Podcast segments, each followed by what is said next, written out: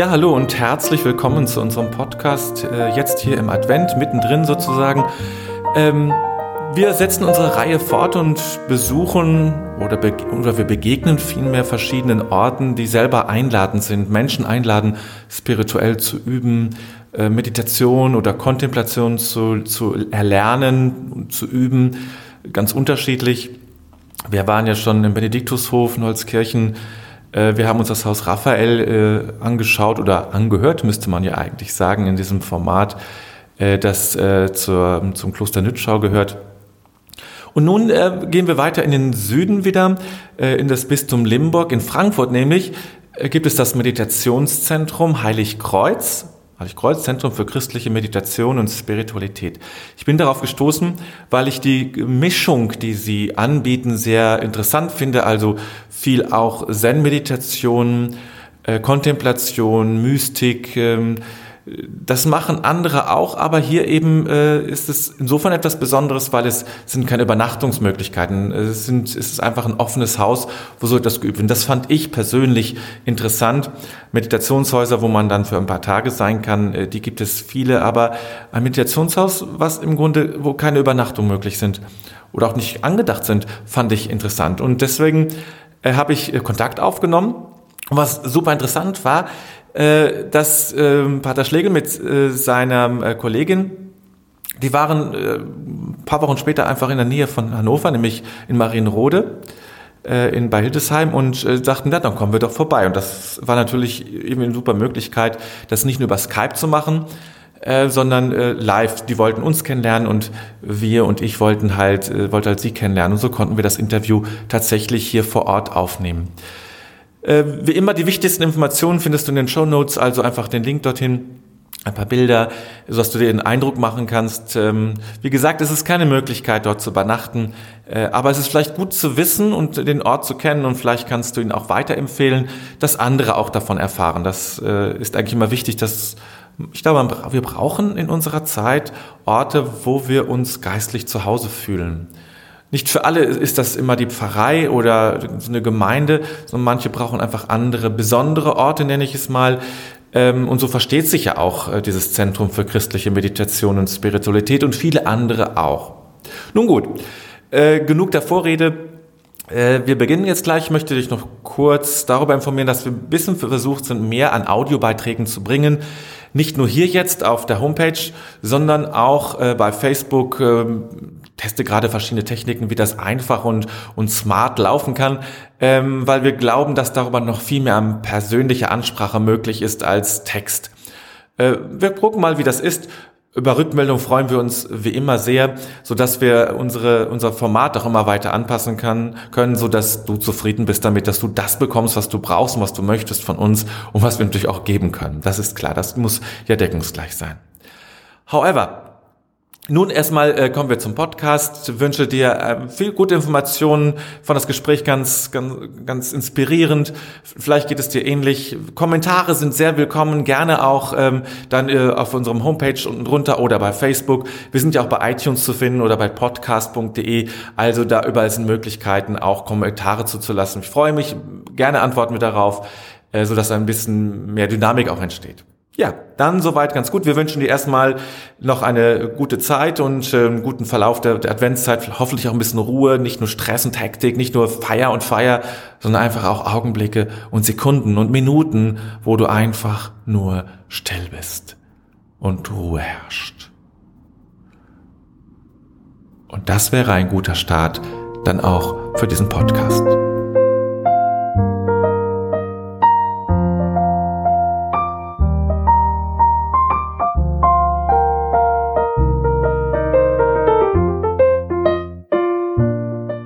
Ich begrüße heute hier in der Zeller St. Benedikt Pater Helmut Schlegel, ist Franziskaner aus Frankfurt und er leitet zusammen mit seinen Kollegen und Kollegen das Zentrum für christliche Meditation und Spiritualität in Heiligkreuz.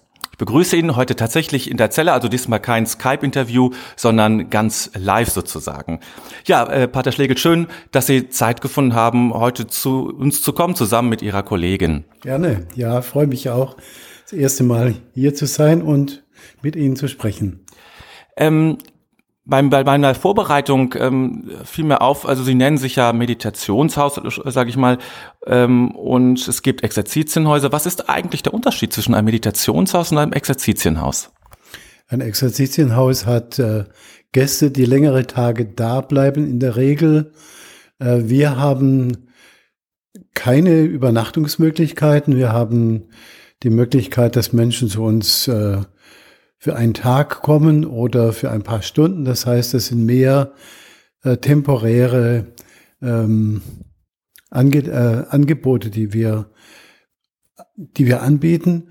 Und oft ist es so, dass Menschen, die irgendwo in einem Exerzitienhaus waren und das dann auch äh, üben möchten, in ihrem Alltag in so ein Meditationshaus kommen.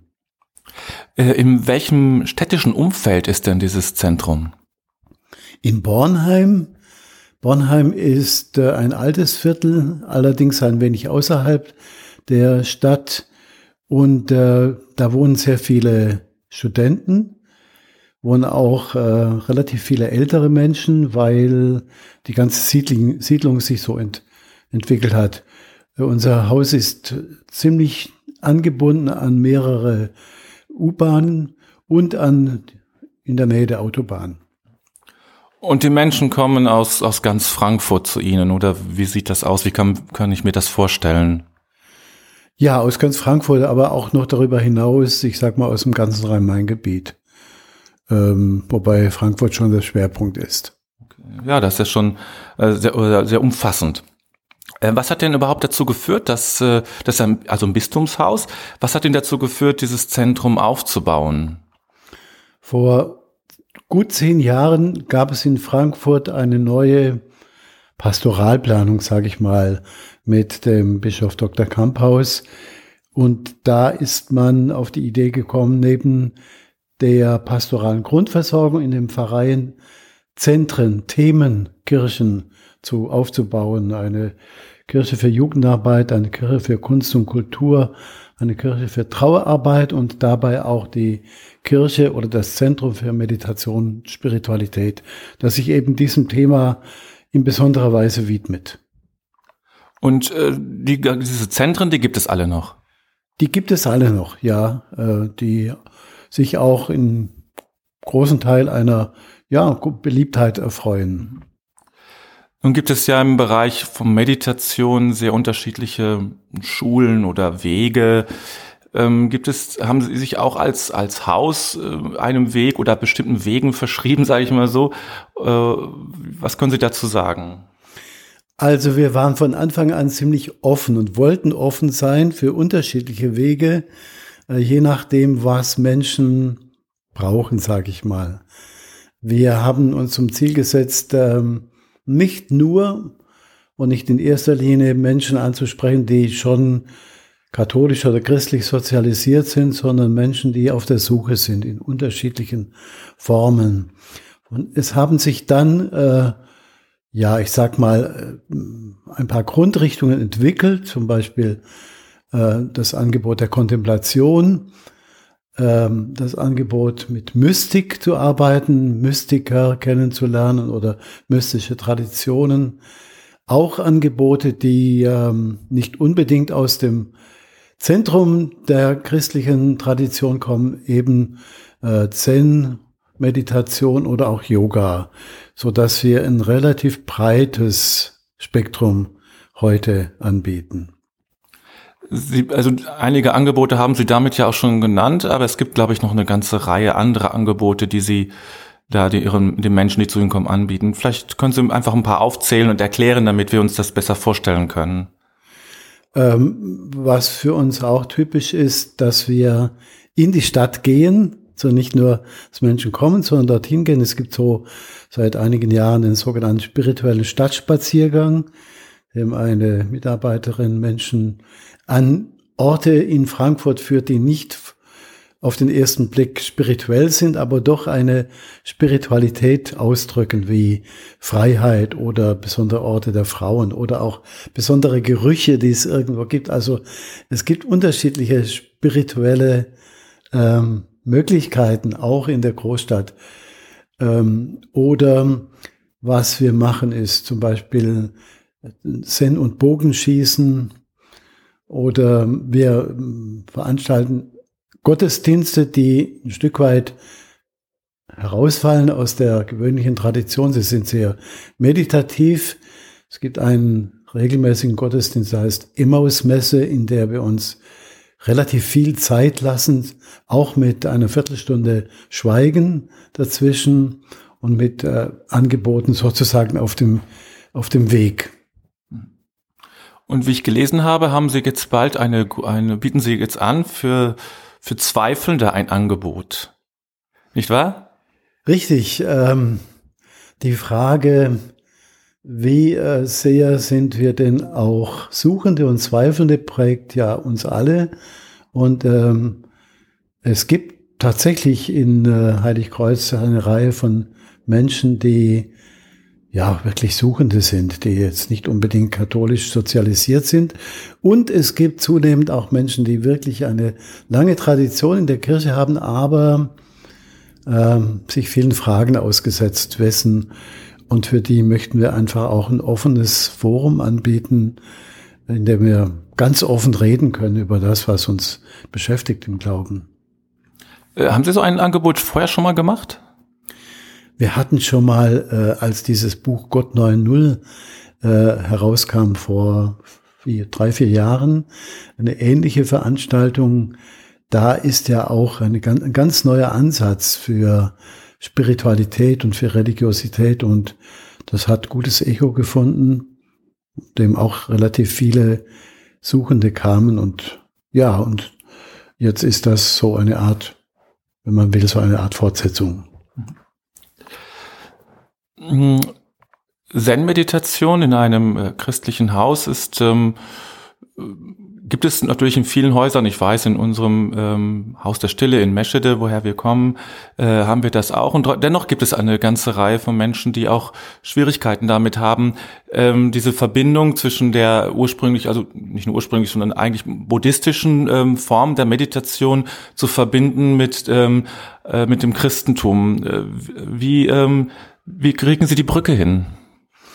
Eigentlich hat äh, vor uns zum Beispiel Enomia Lassalle die große Brücke geschlagen, sogar ganz offiziell, indem er mit dem Papst darüber gesprochen hat, damals in den 60er Jahren, dieser ihn ermutigt hat, den Zen, die Zen-Meditation auch nach Europa und ins Christentum zu bringen. Und ähm, in Frankfurt hatte das schon vor unserem Zentrum eine gewisse Tradition. Äh, da wir sehr schöne Räume haben, sind also ist eine Gruppe dann zu uns gekommen und es gibt eine weitere Gruppe äh, und inzwischen hat, haben sich mehrere Angebote der Zen-Meditation so etabliert.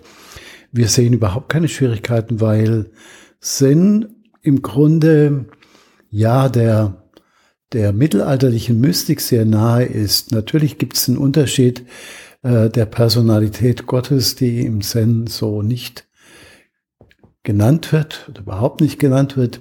Aber der, der Weg, der Grundweg der, des Lehrwerdens, äh, der ist ähm, äh, unserem Weg, denke ich, ganz ähnlich. Mhm. Äh, mir scheint es oft ein Missverständnis zu geben äh, zwischen dem, was, wenn äh, im Zen-Buddhismus von Lehre gesprochen wird, glaube ich, äh, haben wir Westlichen ein ganz anderes Verständnis davon, was Lehr ist, als ein Buddhist wenn sie von Leerheit spricht, oder? Ja, ich, wenn ich es richtig weiß, äh, ist für äh, einen Zen-Meister die Lehre, die Fülle eigentlich, die, ja. die, die, das, der Grund, die Tiefe, die, die Seins, der Seinsgrund schlechthin, während wir von Lehre sprechen als wüst und öd und null und nichtig. Und der Unterschied ist, ist äh, deutlich. Aber äh, auch im Christentum ist ja die, ich sag mal, die Kenosis, die Entleerung, äh, etwas typisch Christliches. Gott selbst entäußert sich und wird leer und geht in diese absolute Tiefe in Jesus, um ähm, dann wieder, äh, ja, Gott zu sein oder das Leben in Fülle in der Auferstehung zu finden. Insofern sehe ich im Grunde nicht einen ganz wesentlichen Unterschied. Das ist ja nur fast ein franziskanischer Gedanke. Die Demut Gottes könnte man doch dazu sagen. Das äh, hat Franziskus in ähnlicher Weise auch ja. gesehen und gelebt. Ja, ja. okay. Ähm, gibt es denn sowas wie christlichen Zen dann überhaupt oder ist Zen sozusagen jenseits von Christentum und Buddhismus? Also es gibt bei uns eine Gruppe, die äh, will Zen mit Christentum verbinden. Das besteht im Grunde darin, dass eben in der typischen Zen-Art meditiert wird, aber dazu auch ein äh, Wort oder ein, ein Psalm oder ein äh, Bibelvers mitgegeben wird, um in der Stille sozusagen äh, nicht nur den Atem zu zählen, sondern dieses Wort Gottes an den Atem zu legen. Das ist dann schon ein Unterschied. Also ähm, ähm, das Christentum geht eben dann schon weiter, indem es nicht Gott einfach ähm, nicht von Gott spricht, wie der Zen-Buddhismus das ja macht. Äh, Zen-Buddhismus leugnet meiner Ansicht nach Gott nicht, sondern geht davon aus, wir können darüber überhaupt nichts sagen. Wir sind sprachlos. Das kann man christlich so nicht sagen, weil Christus das Wort ist und insofern kann das Wort eben schon auch in der Meditation Inhalt sein. Aber das ist, das schließt sich nicht gegenseitig aus. Ich denke, oder wir erfahren das so, dass dieses Wort oder diese Personalität Gottes ganz gut zusammenpasst in die Form der Zen-Meditation. Gibt es denn diesbezüglich auch Anfragen oder Kritik, dass Sie, so, dass Sie dem auch Raum geben, der Zen-Meditation? Das gibt es, ja. Also äh, es gibt natürlich Menschen, die damit ihre Schwierigkeit haben, weil sie das Gefühl haben, das kommt aus einer anderen Religion oder das kommt ist sogar könnte gefährlich werden für einen Christen.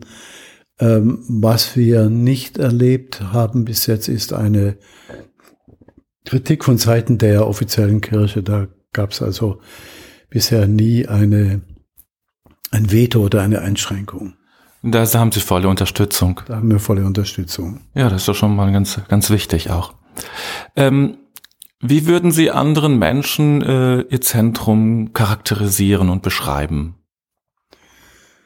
Also was wir wollen, ist ein sehr offenes Zentrum sein für Suchende unterschiedlicher Couleur, für Menschen einerseits, die im Christentum mehr Spiritualität suchen, äh, weil es doch ja auch da etwas gibt, was äh, von der Tiefe wegzieht in, und manchmal in Aktionismus ausartet. Ähm, es gibt viele Menschen, die innerhalb der Kirche beheimatet sind, aber in ihren Gemeinden entweder nicht die Diskretion finden, so offen über den Glauben sprechen zu können, oder einfach auch nicht die Angebote haben. Das ist die eine. Es gibt in unserem Zentrum auch nicht wenige Menschen, die ja die Füße nicht über eine Kirchenschwelle ähm, tun würden, weil sie davon noch entfernt sind oder auch Ablehnung empfinden oder Fragen haben.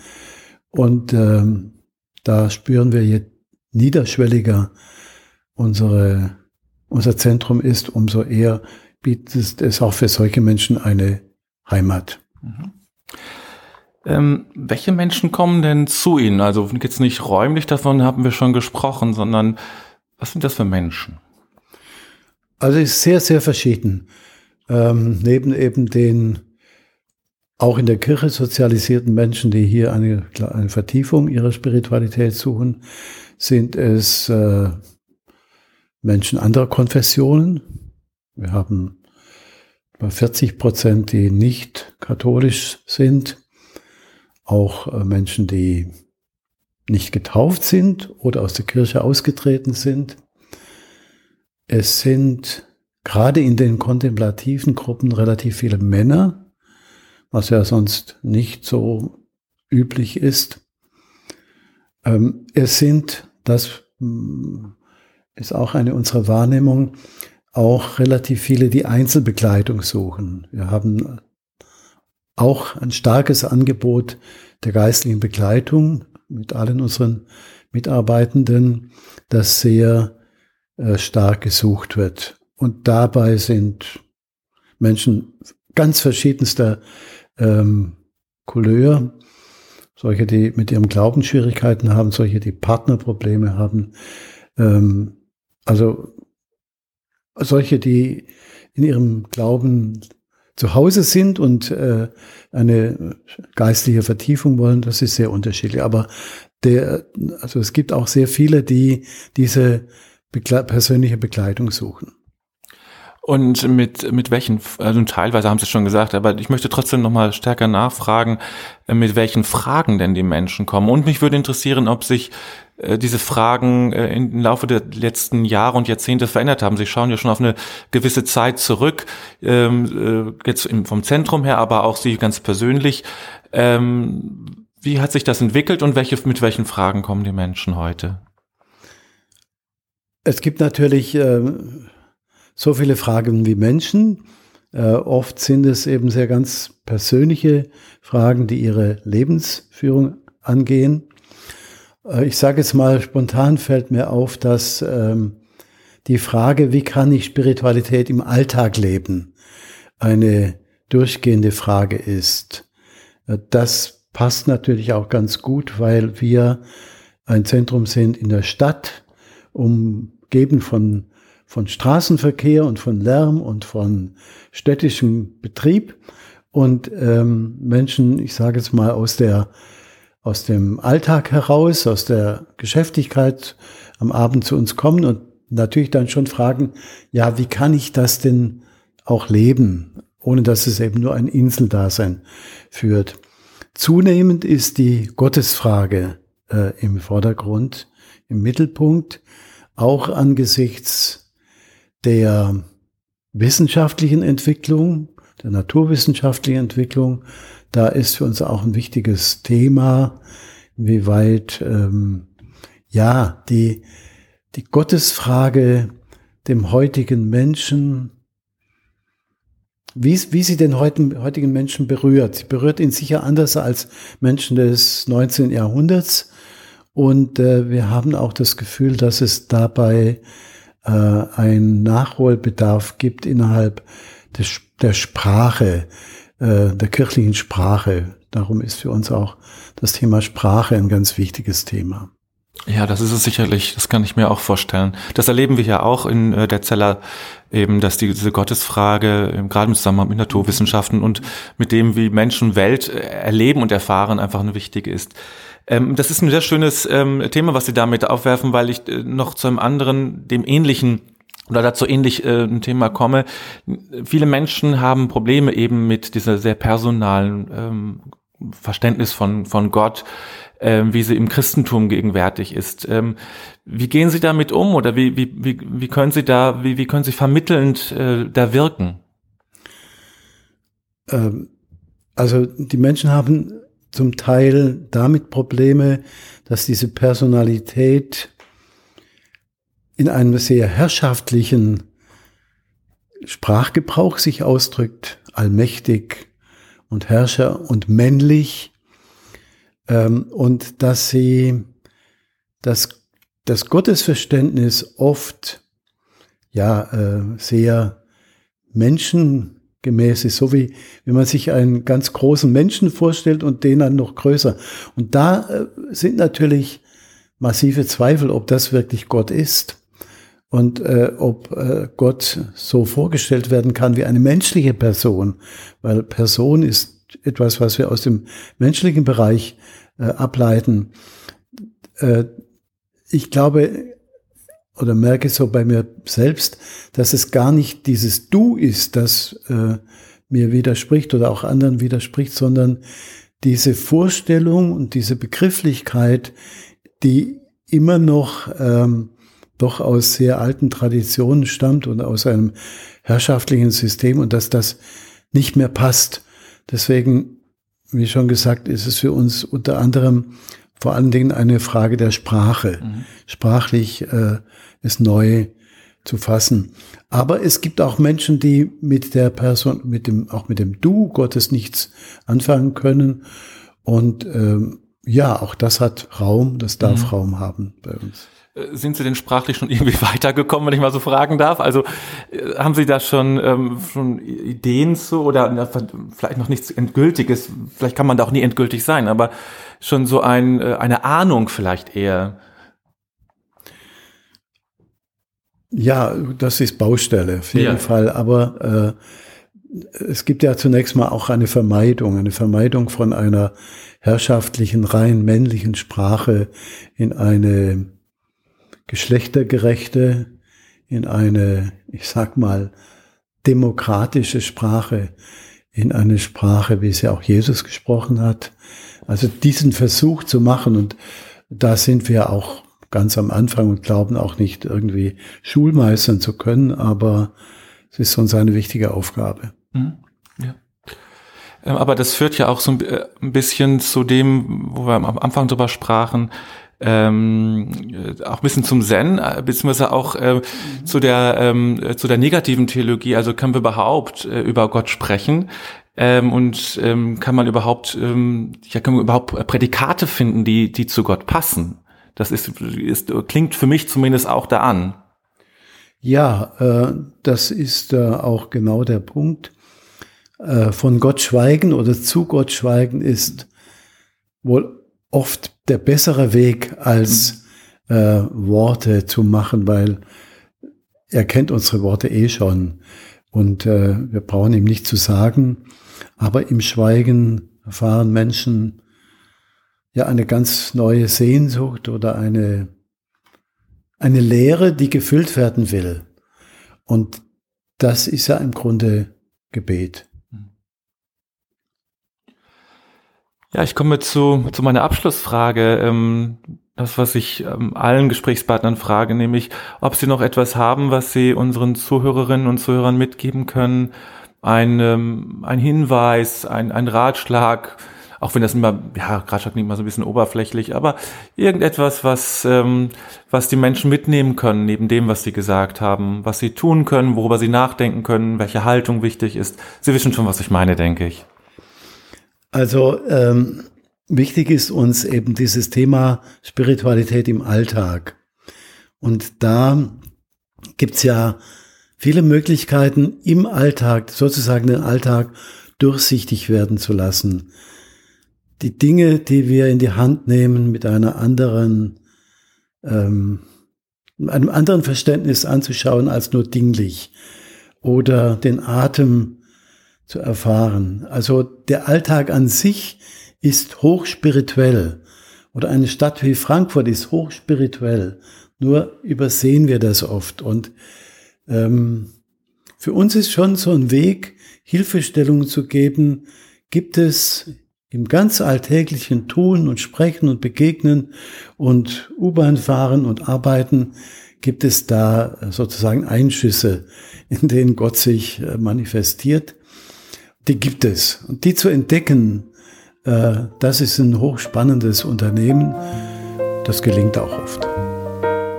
Ich danke Ihnen ganz herzlich dafür, dass Sie gekommen sind, dass Sie, Zeit, dass Sie sich Zeit genommen haben. Vielen Dank, Pater Schlegel. Danke Ihnen auch, gerne.